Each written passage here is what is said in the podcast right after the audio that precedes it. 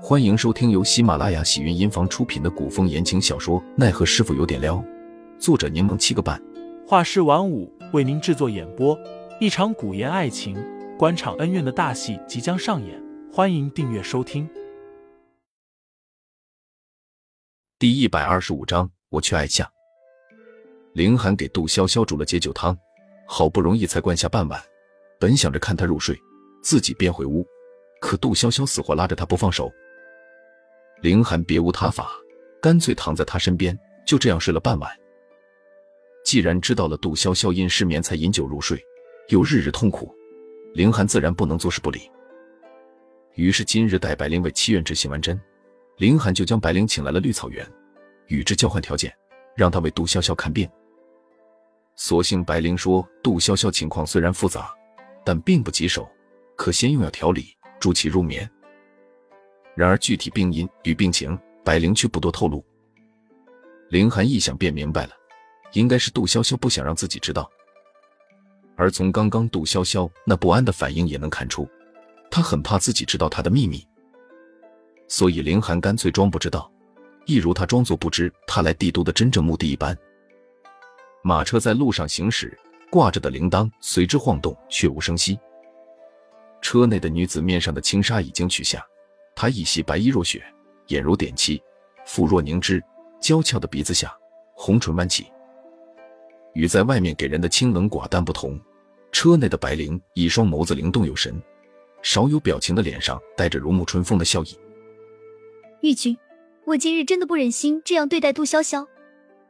白灵颇为可惜的说道：“上次也是，我看着他那双可爱的兔子眼，差点就忍不住把人带回家了。”马车外传来男子的笑声：“你倒是真的能做得出来这种事？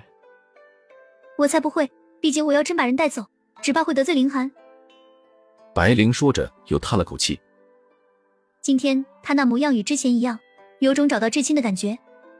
上次你与我说起这个杜潇潇的时候，我就觉得很震惊。要不是我还有任务在身，哪里会看到他那样失落的表情？只怕会忍不住暴露身份。不过别看他看着大大咧咧，没有心机的模样。”其实可聪明了，还会旁敲侧击的套路我呢。马车外的男子没有吱声，只是安静的听着白灵说话，时不时的传来几声轻笑。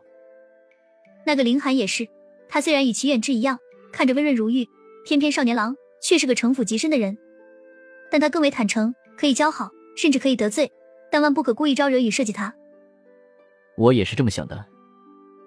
男子说着问道：“从义师兄已经安排转移了吗？”白灵答道：“放心吧，他已经藏好了。昨日官府的人因为神丹的事找上门来询问情况，我只说师傅云游去了，不知踪迹。之后监亭司的人也来过，想必安泰居外面已经围了好几拨人了。那你还要继续住在安泰居吗？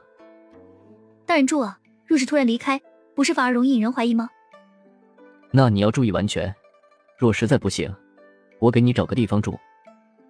不必。”他们不知我真实身份，我与神丹案件又无关联，暂时不会有事。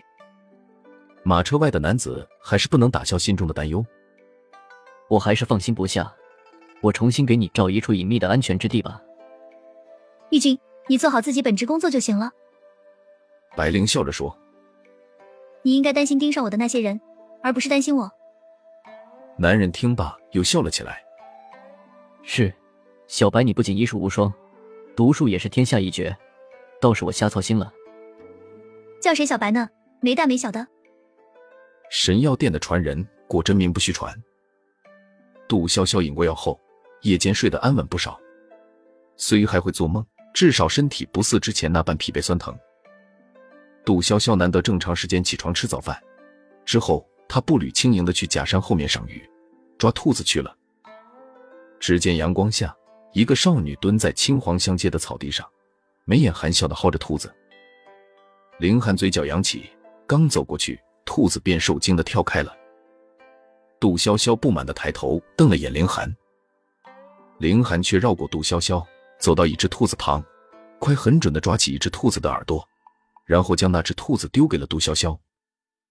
杜潇潇有些无语，但还是一把按住了软乎乎的兔子，继续蹂躏了起来。凌寒感叹了句：“刚服下药不久。”见效便如此的快，果真不愧是白骨子的高徒。听众老爷们，本集已播讲完毕，欢迎订阅专辑，投喂月票支持我，我们下集再见。